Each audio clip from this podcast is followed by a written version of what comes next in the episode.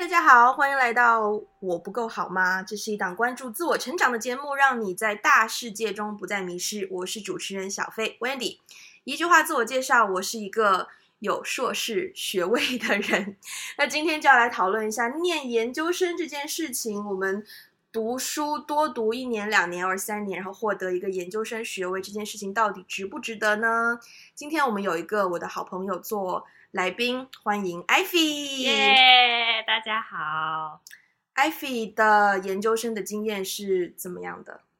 我研究生是在美国纽约念的，然后、嗯、对，念了一个是呃公共管理的硕士。其实这个专业有很多不同的就是翻译的方法。那英文是 Master in Public Administration。但是中文可以是说，嗯、就是有的人会把它翻译成公共管理或公共行政，还有公共政策之类的。嗯，那这个跟你的本科是有相关联的吗？其实算是有关联的，可能不能直接说跟我本科的专业有关联吧，因为我本科其实我我所在的那个学院是一个文理学院，所以我的本科文凭上其实是相当于是呃 liberal studies，就是没有特别明确的专业的。但是我本科的时候从，其实从大二的时候就开始一直有在实习的过程当中，一直都在做跟呃公共行政、公共政策，反正就是跟公共领域相关的事情。所以其实研究生就很顺其自然去念了这样的一个专业，基本上算是蛮对口的吧。嗯嗯，呃，补充一下，我知道 Ivy 的本科是在日本的早稻田大学念的。嗯，那当时是念完立刻就申请了研究生吗？还是中间有过别的经验？对，念完立刻就读研了。所以其实是我从基本上我是从大三就大二开始做实习嘛，然后到大三我就挺明确的，我将来是要继继续毕业以后继续念念研究生的。所以我基本上是从大三下学期就开始准备申请，然后大四一毕业就直接去了下一个。下一下一下一段，对，嗯，这个这个点我我其实蛮好奇的，因为我的经验是，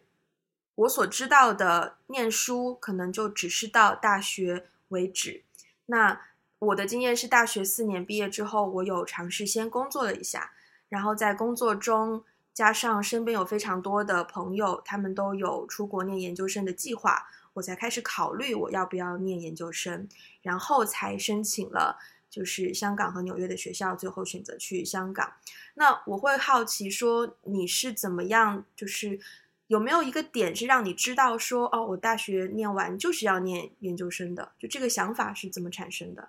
有，其实那个时候，我觉得，我觉得我读本科的时候，不管是国内还是在国外读本科的同学，就是圈子里面继续再去读研究生的这个风气还蛮重的。然后，而且因为像在国内的同学，如果他们研究生要出国念书的话，他们就会从大二开始准备，嗯、就是准备考托福啊、GRE 啊等等的。所以其实好像我没有太多的去思考说我要不要先工作一段时间，先 gap 一年，然后再去念。好像对我来说就是很自然的被植入了一个概念，就是说哦，我读完本科之后，我还要再读一个研究生。的那种感觉，但是就是说对我来说，可能那个纠结是在于，那如果我本科毕业以后再读一个研究生，我要到底要读什么？嗯、我觉得这个可能是我，呃，就是在大大三、大四思考的比较多的问题。但是我好像从来没有纠结过说，哦，读完本科我就先先到此为止了，然后是先工作一段时间再决定要不要读研。好像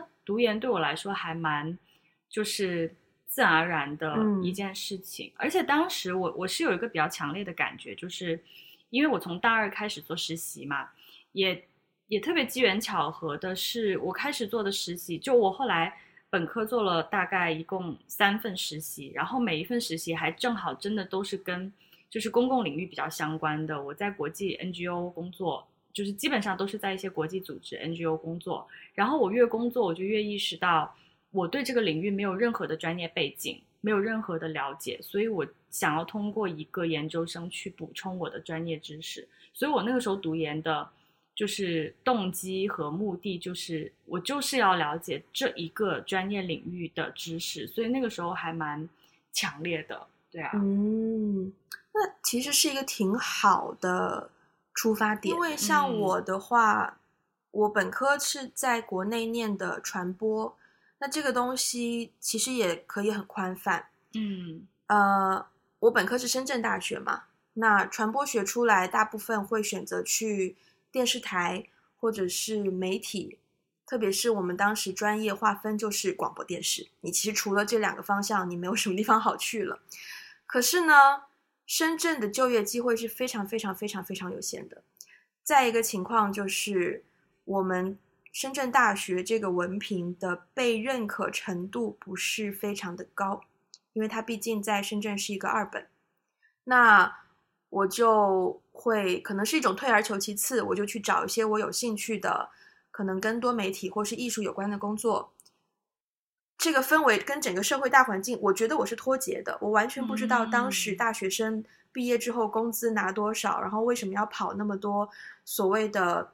那个叫春招会吗？就招聘会，学校每周都有，但是我一场都没去。我觉得我喜欢做这个东西，我对这个东西感兴趣，他们刚好在招人，我就去了，我就去工作了。但是工作了一阵之后，你就发现。这样的工作很难长久的做下去，必须要开始找下一条出路。我如果再勇敢一点，我或许可以选择投简历去北京、去上海、去这一些影视发展比较发达的地方去试试看。但是，可能还是一种胆小跟不自信吧。我觉得我需要一个更有说服力的文凭支撑，所以我就选择就是申请一个研究生的这个学习。对然后后来就选了去香港，香港很贵。嗯、对，我们在学校，我的学费还涨过一次。我第一年的每个学期的学费应该是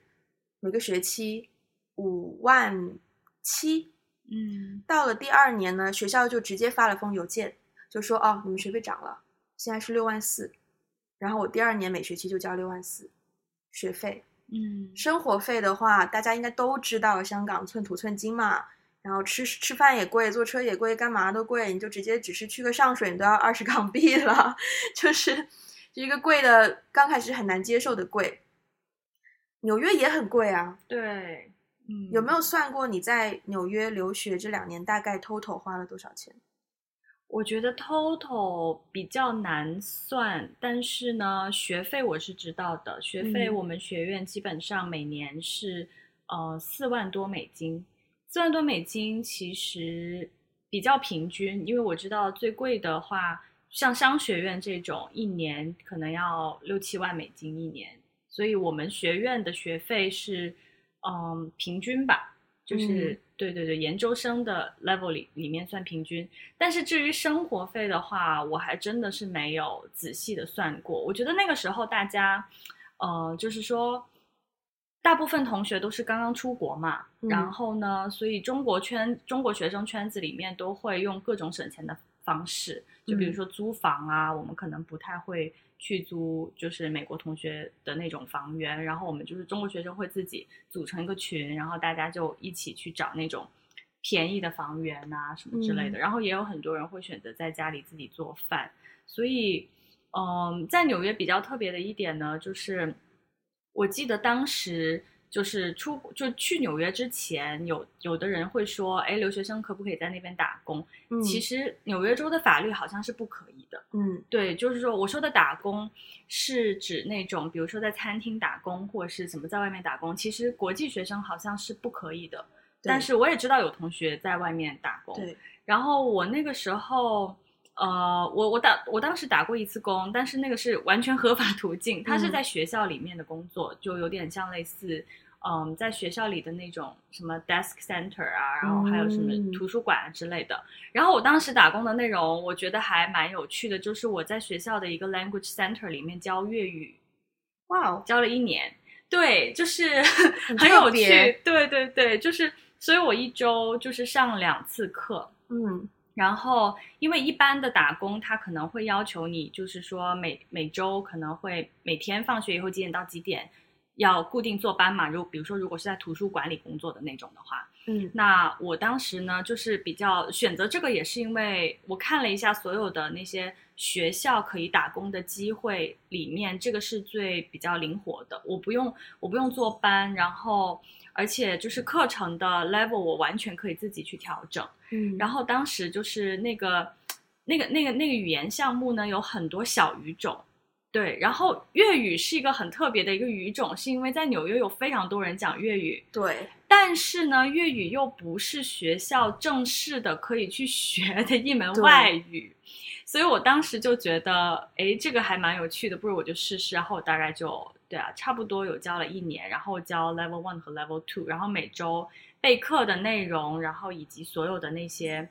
嗯，就是说我要怎么教，我要选择用用用哪种拼音，哪个教材，都是我自己去做做准备，就是还挺灵活的，而且一周只上两次课就可以了。嗯、经验蛮特别的，对，蛮特别的。对，对，那我们刚刚就是聊到这个钱的部分嘛，其实这个学费应该对于一般的家庭来说，可能对很多家庭多多少少都是有一些困难的吧。当然，这是在国外念研究生，是基本上必须你要付出那么多的金钱，嗯、呃。你觉得值得吗？我觉得很值得哎，嗯，这个问题可能要详细的展开说一说。对，对，我觉得，呃，我觉得可能不是每一个人都会有我对于留学的这种认同感，但是呢，我自己因为我去美国读研研究生的时候，已经是我第二次留学了嘛，嗯，就是第一次是在日本，那第二次在美国，而且中间换了一个国家，所以好像。嗯、呃，当时去美国的时候，对我，而且我不是第一次去美国，我我之前去过那个地方，嗯，所以对我来说好像只是说换了一个环境而已。但是留学这件事情我已经习惯了，就我并没有造成什么心理负担、压力或恐惧、焦虑的，就是那一套是怎么样还是那一套，就是还是怎么做。所以留学这件事情本身呢，我是没有什么，当时没有给我带来什么样的影响。那我觉得值得的点，其实，嗯、不一定是我学到了多少东西，就不一定是我在那个项目里。我在那个项目里面当然收获很大，就是我学到了很多，嗯、很 practical 的、很专业的一些一些技能，然后上课也认识很多同学，很棒的同学和老师。但是我觉得我收获最大的其实是在纽约那个城市。OK，那这个你所谓的值得，我会觉得它。放在去纽约留学值不值得这个语境，可能就更合适。对，如果 假设你去的地方不是纽约，嗯，但是你的专业还是一样的，老师同学虽然文化角度来说不太可能还是一样的，嗯，但如果我们做一个假设，就是说你去的这个地方不是纽约对，maybe 是美国另一个城市，对，你觉得你会有一样的值得这个想法吗？嗯。很难说，因为我也认识，就是我们专业，我们专业不是会有那种关系比较好的学校之间，我们同一个专业都是有蛮多互动的，所以其实我也大概知道，啊、嗯呃，其他的留学生去了，比如说纽约另外一个州，另外一个学校，跟我学的是一样的专业，他们的感受和他们的体会是什么样子的，我也我也大概知道，就是我觉得，嗯，我觉得如果我我是他们的话，我也会觉得是值得的，对。但是我会觉得在纽约这个城市给我带来的东西更多，嗯，所以会更加的值得。对，overall，我觉得，嗯，我觉得在美国读研究生那几年，我自己是，嗯，有很大的成长吧。对，嗯，只是说纽约这个城市比较特别，是我觉得它可能，我觉得每个人都有自己喜欢的城市，还有它，因为那个城市有特定的一些气场和气息，是跟你这个人的个性比较符合的。会。我觉得如果有另外一些同学，他们也在同样也是在纽约念书，但他们可能未必见得那么喜欢，但是我就很喜欢。我觉得那个城市某一些气气质跟我的个人的一些个性还蛮蛮符合的，所以我非常喜欢。我觉得那个城市比起那个项目本身赋予了更多的意义吧。明白，明白。对，你在美国有就是毕业之后有找过工作吗？有啊，非常痛苦。怎么说？因为哇，我们那个时候找工作就是，呃，我觉得纽约这个城市是一个非常看重你的，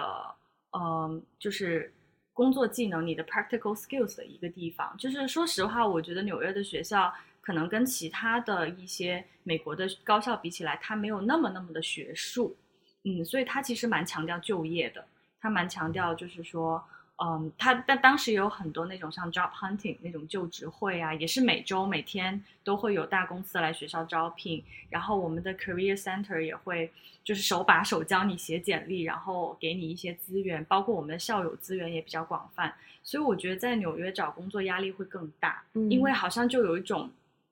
不允许失败的感觉，因为周围的人都好像找到了很好的工作，然后这个会给我当时带来蛮蛮大的 peer pressure。嗯，那我那个时候我记得，我找我不知道别人在美国找工作是什么什么样的经历。我当时在美国找工作还挺痛苦的，就是我我给自己我会给自己设设定一个那个 quota，就是我每每一天大概要发五十封邮件给陌生人，哇，然后全部都是我在 LinkedIn 上面找到的校友，就是所有就是我我会先发给校友，然后我还会再发给我想要去的那个机构公司。的校友，就我会很有目标性的 target，就是就是就是发五十封邮件给陌生人，然后看有多少人回复，然后回复了我以后呢，我就约他们喝咖啡，然后就是一个一个这样子去见，然后每一个人喝咖啡之前，我要先做一下他的 background check，就是他什么专业毕业，他什么工作，然后去摸人家的底，摸完以后呢，就开始去套词，就是每一句话要怎么讲，然后到最后到最后，如果你跟他聊得比较开心。我我其实在这个过程当中收获蛮大的，就是如果聊得比较开心呢，嗯、那人家也会就是说啊、呃，我们我们共就对方会主动提嘛，说、嗯、大家也都在说白了，就是大家都在纽约混的，都知道你这样做是为了找工作嘛，所以大部分人其实很清楚知道，呃，你找他的目的，他也会主动用同样的套路来回应，就比如说他会说啊、呃，其实我们公司最近。可能并没有特别合适你的岗位，但是如果有的话，我会一定会推荐你。然后有的人就会说，哦，我们公司可能没有，但是我有一个朋友呢，在哪里哪里，他可能做的事情你会更加的感兴趣，我会把他介绍给你。对，基本上就是通过这种方式找到一些呃面试机会啊，就是对啊，投简历其实不是那么的，我觉得不是最好的一个办法。嗯、当然，投简历也是会。同时也在投很多简历嘛，嗯，但是如果在纽约没有这种 networking 的这种这个经验的话，其实很困难。你要通过校招就是突出重围很困难，而且我们是研究生，其实招招研究生很很困难的，因为他们觉得第一研究生要的比较贵，他宁愿招，如果没你们都是没有经验的话，他宁愿招一个本科生，本科生便宜嘛，嗯，然后其次是。招研究生呢，你又是国际学生，就是你又是外国人。那外国人的话，公司还要花一大笔钱去请律师来给你做工作签证，所以其实难度非常非常的高。对，所以我也最后并没有成功去到我想去的地方。那后来我大概找工作找了有十个月了，差不多。哇，对，有一些朋友其实是我到现在有一些还有在保持朋联系的朋友，反而是我在 找工作期间认识的。对。然后，虽然我后来没有成功的去到他们的公司，但是我们还有在保持联系，我觉得这个还挺好的。对，然后找了十个月就没有去到特别就没有特别理想的职位，后来我就选择回国了。嗯，这么听下来，有一个研究生文凭并没有太多的帮到你在美国找工作。嗯。我觉得总的来说可以可以是这么说，可以这么讲，但是我觉得也有一些特殊的，嗯，时代背景和大环境在里面。因为我在美国读研的那两年，其实，嗯，首先国际学生找到工作，并且国际学生在美国可以成功的留下来工作的类型。并不多，嗯嗯，然后可能比较容易找到工作的专业，大家都知道，就是像 CS 啊，嗯，嗯，然后还有就是偏理科类型的一些专业。那像我们这种是属于大文科，嗯、大文科非常的难，因为对方就是公司也要就是说 justify 说我为什么要找找你，而不找一个本地人来做这件事情？你你的语言又没有比人家更好，对对，所以有这样的一个。就是我的我的专业，如果要从就业的角度来讲，我的专业有这样的局限性。然后另外一方面是我在美国读研那两年，其实美国政府已经开始有在管控，就是在缩减，就是给国际学生的机会。嗯，对，即便是我当时有一些朋友，就是即便是他们，嗯、呃，就是找到工作了，然后对方也愿意给他们办那个就是。Visa、呃、Visa 签证，但是到最后还是会，即便他们抽中了，就是还要经过一个抽签的过程。那我还遇到过有的人，他抽中了，抽中了以后，他的那个档案被调出来，又再 review 一遍，然后呢，就是美国政府 review 完了一遍以后就，就就就又一次的在挑战你说，哎，我觉得你这个专业跟你的工作不对口，对，为什么你要招一个外国人？所以我还真的是知道有人很悲剧的，就是因此而就是没有工作机会，就是最后最后选择回国，所以有。有这样的一个大环境吧，我觉得。嗯，可不可以分享一些你在美国 maybe interview 的时候，嗯，你会不会觉得他们对你的，就他会看你的简历嘛？嗯，那你的简历上会有你的本科学校跟你的研究生学校吗？对，你会觉得他们更侧重的是你哪一边的经验吗？有，一定是一定是我的在美国的经验。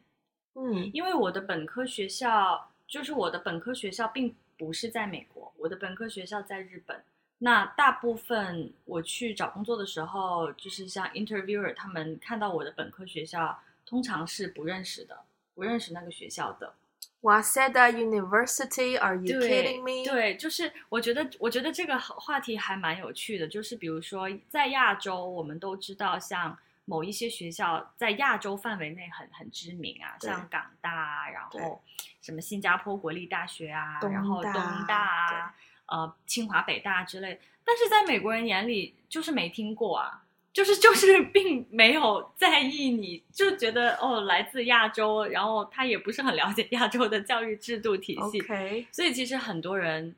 没有听过，除非他自己也是亚洲人，那他可能多多少少会听过，或者是说他。比如说，他之前招过亚洲人，他大概知道亚洲的学校的一些情况。大部分情况，大部分美国人是没有听过我的本科学校的，而且，嗯、呃，就是他们也更加在意的是说，因为我当时是在纽约找的工作嘛，那大部分人也是在意说，那你在啊、呃，因为我当时在 NYU，你在 NYU 学到了什么东西，你的专业什么东，就是你的专业是什么，然后可以怎么样，就是帮助你，就是获得这个。这个工作机会啊之类的，我觉得大部分人会更多的侧重在你的，就我的我的研究生阶段学到的什么，嗯，对。所以后来你是回到中国找工作？对，我后来回到北京。那在北京找工作的过程当中，大家你觉得大家的侧重点是研究生的经验呢，还是本科的经验？呃，这个倒都有哎。在北京的话，就倒倒是都有，因为我觉得国内的就职环境跟国外的还不太一样。就是我在美国的时候，我找工作的一个感觉就是说，如果你的专业不对口，就如果你找的这个工作内容跟你的专业不对口，大部分人可能连看都不会看你的简历。就如果你不是认识他们机构内部的人被推荐的话，大部分人连看都不会看的。就我觉得美国还是更在意说。你是不是有这方面的专业性、专业背景？嗯、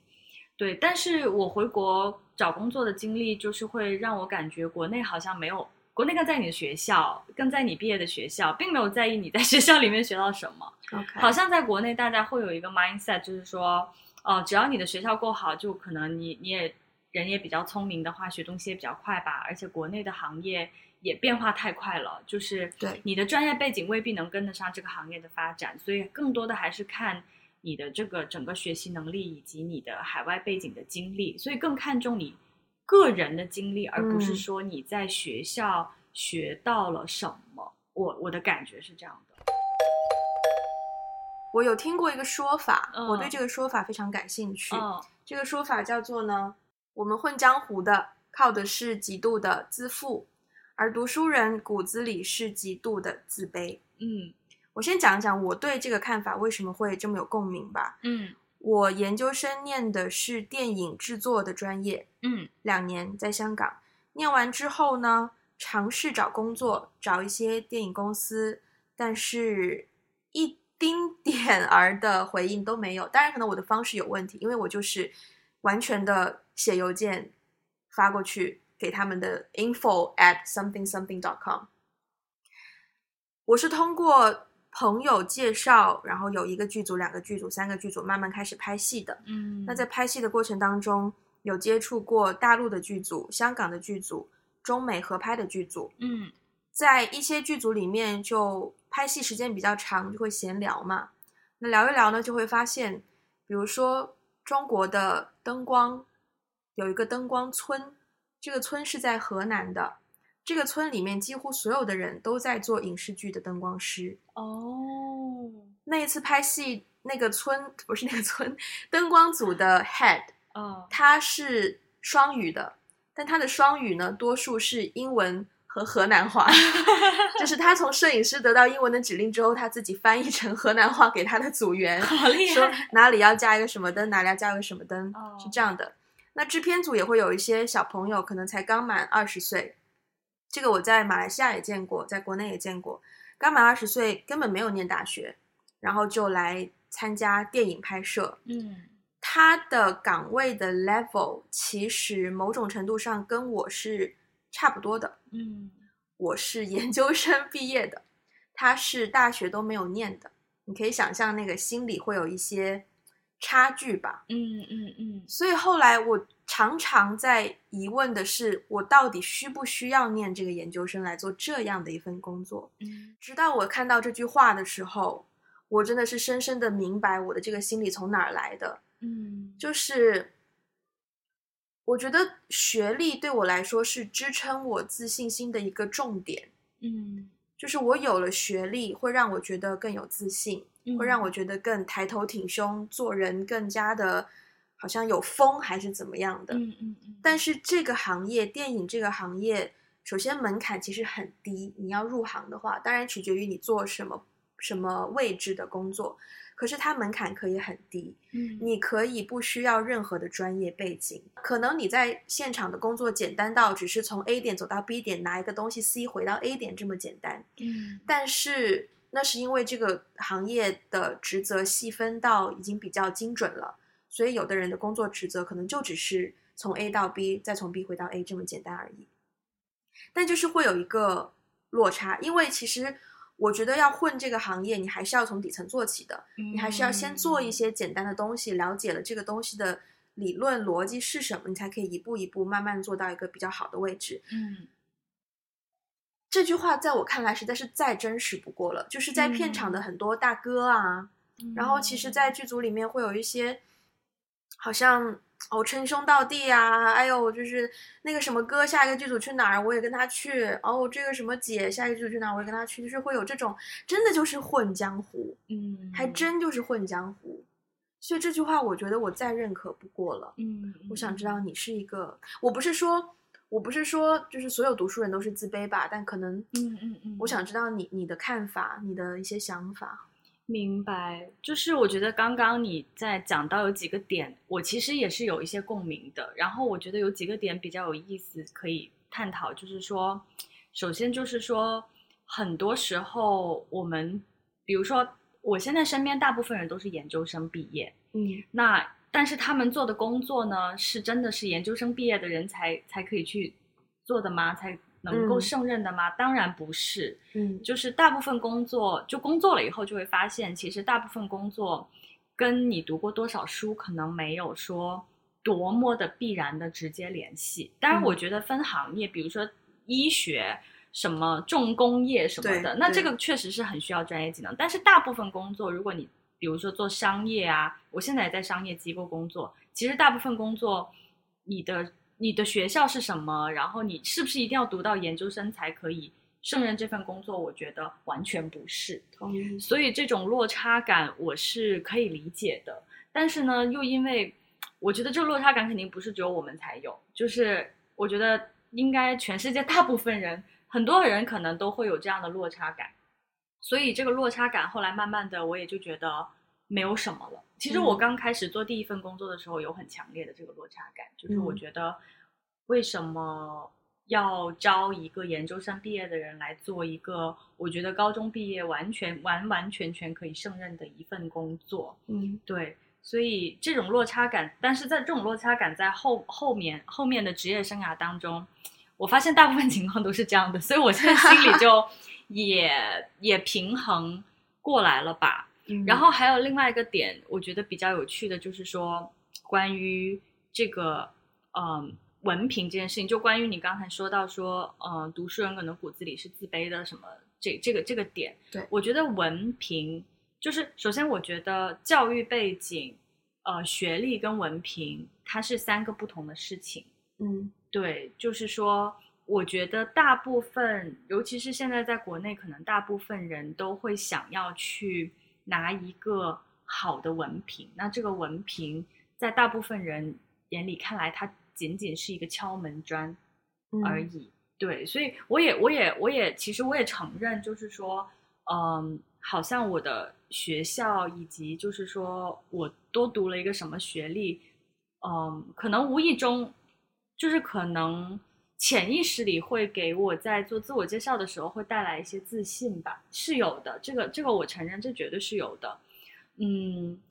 对，但是我只是觉得说，现在大部分人对待这个读书的看法有一些偏颇，嗯嗯，就是好像要么呢，就是啊，你要好好读书，读书了以后呢，才可以出人头地；要么呢，就是读这个东西完全也不是自己的兴趣爱好，就是或者我我说我说是专业，可能也不是自己的兴趣爱好，但是我就是想读这个来找一个好工作，或者是说我就是通过拿一个更高的文凭来进入某一个。圈子，嗯，就是让这个文凭成为一个敲门砖，嗯，其实这种想法非常的普遍，我觉得在国内，但是我自己个人并不是非常的认同，因为我觉得从本科一直到现在研究生毕业，到我现在也在考虑下一步就是继续深造的一个计划的话，我我选择的专业，我选择的研究的题目都是我的就是兴趣使然吧，嗯，我是真的觉得。我对这个东西很感兴趣，所以我想要就是进一步的去研究，所以我才想要学这个，而不是说我通。当然，它可能也会变成一个敲门砖，但是敲门砖不是我的主要动机。我是这么看待这件事情的。那混江湖这个的，可能我所在的行业，我觉得没有那么的江湖。OK，所以呢，所以就是。我我所在的，我现在所在的工作的领域，包括我们所接触到的，就是呃，客户也好，同事也好，可能大部分人也都是有研究生学历的，嗯嗯，而且大部分人就是，我觉得在我所在的行业里面，还是能够可以看到，就是说你真的是工作做得好，你真的是专业性强，那那你就可以突出重围，好像那种就是靠资源办事情的。风气相对来说，在我我现在所在的这个行业没有那么重，蛮好的。对对对，但是我绝对是，我绝对是，呃，承认就是说，确实有很多很多的行业不是这样的，有很多行业它真的就是说，嗯，读书不是那么的，好像有用，更多的还是要看你的人脉啊、资源啊这样子。对，所以其实你刚才提到的那种落差感，我我自己是，就是说，如果我是你的话，我也会有很强的落差感。对，我记得以前我爸就跟我讲过关于学习这件事儿，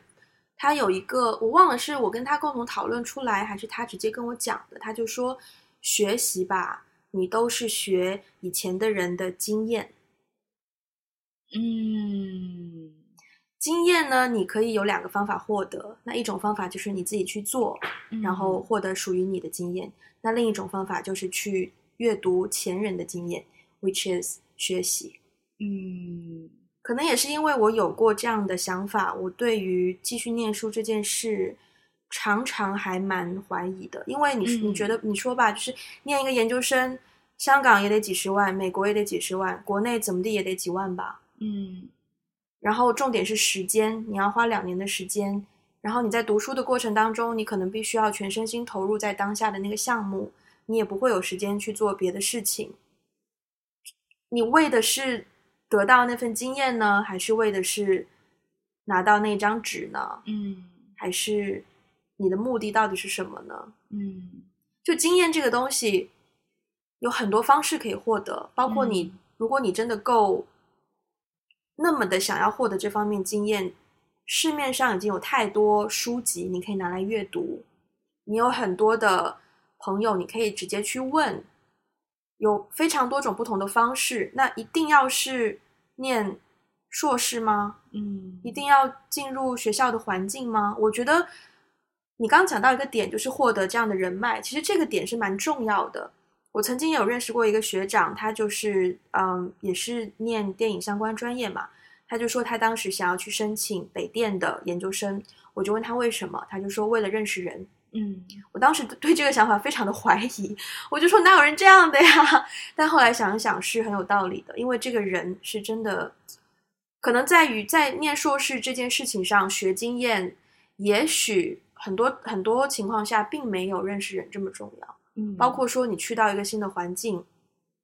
体验一个新的氛围。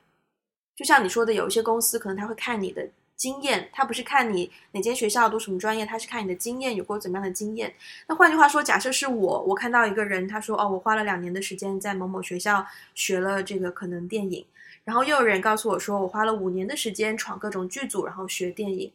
这两个人都挺有意思的，这两个人是可以可以竞争的，就不一定是我一定会要那个两年有有有教育经验的人。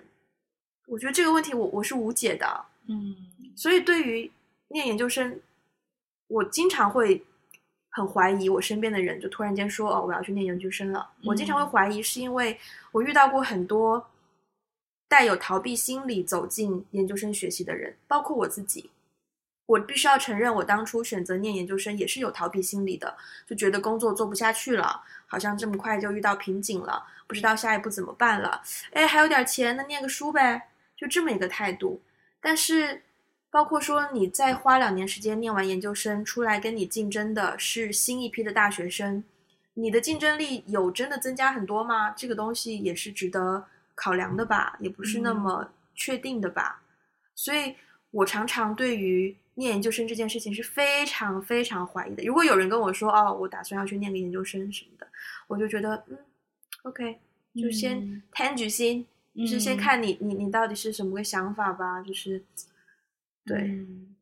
我我其实身边现在我身边有几个朋友，就是我今年也二十九了，然后我身边其实有几个同同一届的同同年的朋友，在今年或去年或者是明年都要马上要去念一个研究生，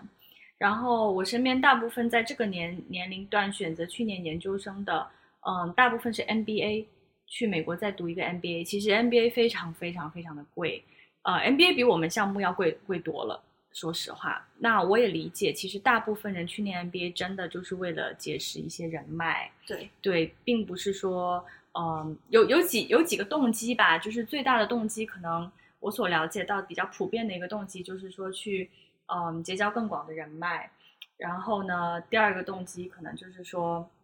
你要转行。你想转行，那你想 focus 在更加商业的领域，或是更加什么样的领域？那你通过念一个这样的一个呃学位，去达到转行的这个目的。所以，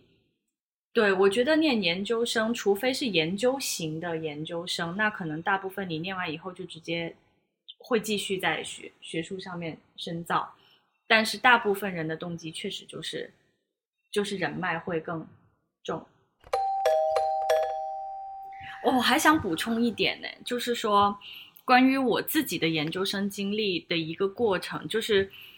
其实我现在唯一比较大的一个遗憾，就是我希望如果我可以有一两年工作经验之后，我再去读研究生，会比我直接毕业直接去念会好很多，因为我当时我是。等于是说，我研究生是读完了以后，我才开始进入职场，才开始工作的。我工作了以后，我才发现，就是工作当中你学到的东西，你看到的很多东西，真的是就实践出来的经验有跟没有，真的是差距非常的大。对。那你说我现在在一个行业里面，我大概实践了呃两三年、三四年的，然后我再回到学校去念书，我会非常非常的有针对性和目的性的去利用我的资源去选课。会做做很多很多事情，可是我当时在没有工作经验的情况下直接去读研，我觉得我没有最大程度的利用好这个研究生项目，因为我的大部分同学是有工作经验的，嗯，但是我没有办法很好的从他们身上学到很多东西，是因为我我无法识别，就是他们的那些经验对我来说的的有什么样的作用，以及包括很多课我都。不知道怎么样去利用我的时间去，去有针对性的去选一些课，所以我我这件事情我是蛮遗憾的。所以如果要就是建议未来的人，我真的是建议说，不要大学毕业就直接去读研，除非，除非，除非说，就是说，你觉得你的本科文凭太不行，你要你本身就考了一个本硕连读，对对 对对对对，然后你很希望再去读一个更好的研究生学位，去给自己就是拔高一个门槛。如果你真的非常有这种意愿的话，我觉得是可以，但是。Otherwise，我我非常的不建议。我觉得还是要工作一两年之后再去考虑研究生会更加清楚。嗯，对对。那其实我做这一期节目这个选题，就是觉得常常有人会有想思考这样的问题吧，就是可能他就是到了一个事业的瓶颈期，他在考虑要不要念一个书来，either 充实一下自己，或者是当做休息一下，或者当做换一个环境、换一个行业。也有一些人可能。是为了要去那个城市而念一个研究生，对吧？那我希望就是我们讨论的内容，我们分享的经验，可以给这样的人提供一些参考，提供一些帮助。也希望如果正在收听的这些观众朋友，如果听到觉得这个内容对你是有用的话，希望你可以帮我分享给呃你你你想要分享的人，对，多多支持我们。是我们今天是我们第一期的录制。那最后节目最后我还要补充一点，就是呢，嗯，我们的节目将来很有可能会接受赞助商的赞助，我开放我的广告位。那如果作为听众你觉得你接受不了这样的行为，我很欢迎你告诉我你的想法。但是我的声明我是要先说的，我不希望因为有了广告的介入，然后大家觉得哦我做的内容不真实了或怎么样。所以这个我认为在第一期节目我就要先提出来。那我们今天还有没有什么想要特别补充的，或者是感受？录 podcast 的感受也可以。感受感受非常棒，非常有趣。因为因为其实这些话题都是我们平常会，我我也会经常跟朋友聊到这个话题。尤其是我身边大部分朋友其实是有研究生这个学历的，但是很多人也会。大家带着不同的目的，有不同的经历去读研。读完研以后，可能有的人也再没有从事跟他的研究生专业相关的。我比较幸运，我觉得我现在做的事情，我的行业跟我的研究生经历是是比较相关的。但是这是非常少见的，因为我作为一个在美国的文科生，然后我我觉得我的专业其实相对来说，在留学生里面。现在应该越来越主流了，但是当年还是蛮小众的。然后我可以回来做到相关的工作内容，我觉得还是蛮蛮幸运的。所以我也常常会有很多学弟学妹找我，就是说有这方面的疑惑，说我申请这个专业，我可能做不到相关的工作，或者是说相关的工作，呃，薪资水平太低，或者由于种种原因，嗯、还就是被迫要去呃做别的行业，或者是他们主动选择做别的行业。就是我觉得大家都会有这样的疑惑。只是说，今天很特别的是，把这些疑惑呢 总结起来，有逻辑的串联起来，在在这里分享吧。对对，对嗯、我也觉得我蛮幸运的，就是我在研究生开学的那个开学典礼上，我听校长致辞，我听哭了。就是因为我们是艺术院校嘛，哦、然后校长就会说一些类似于在这里你可以就是 be who you are, do what you really want to do，类似这样的。然后我就觉得，我终于来到了一个对的地方，就是我终于可以把自己以前不敢说的话、不敢害怕被 judge 的想法，在这里，我或我或许可以试着去实现一下，讲出来，让身边的人听一听，就是这样的一个感受。所以两年下来，虽然就是很辛苦，我们做 production 是非常累的，很多人都会。抱怨，包括本科的学生也会觉得太辛苦了，嗯、呃，常常拍戏拍到晚上半夜，然后还要再自己坐车回家之类的，然后第二天早上又 call 非常早，就有非常多辛苦的地方。但是我觉得很幸运的是，我是来到了这个学校，我才发现原来我这么适合，而且我这么喜欢这件事。这个东西你不去主动搜寻，你是没有办法知道的。嗯，所以我觉得也是。蛮幸运的，overall 我们没有盲目的建议说你想读你就读，不是不是这样的，不是 just do it。对，我觉得是你要多去先了解自己的想法，要把自己的想法稍微剖析的清楚一些，以及你的需求，然后再综合去做一个考虑。嗯，对，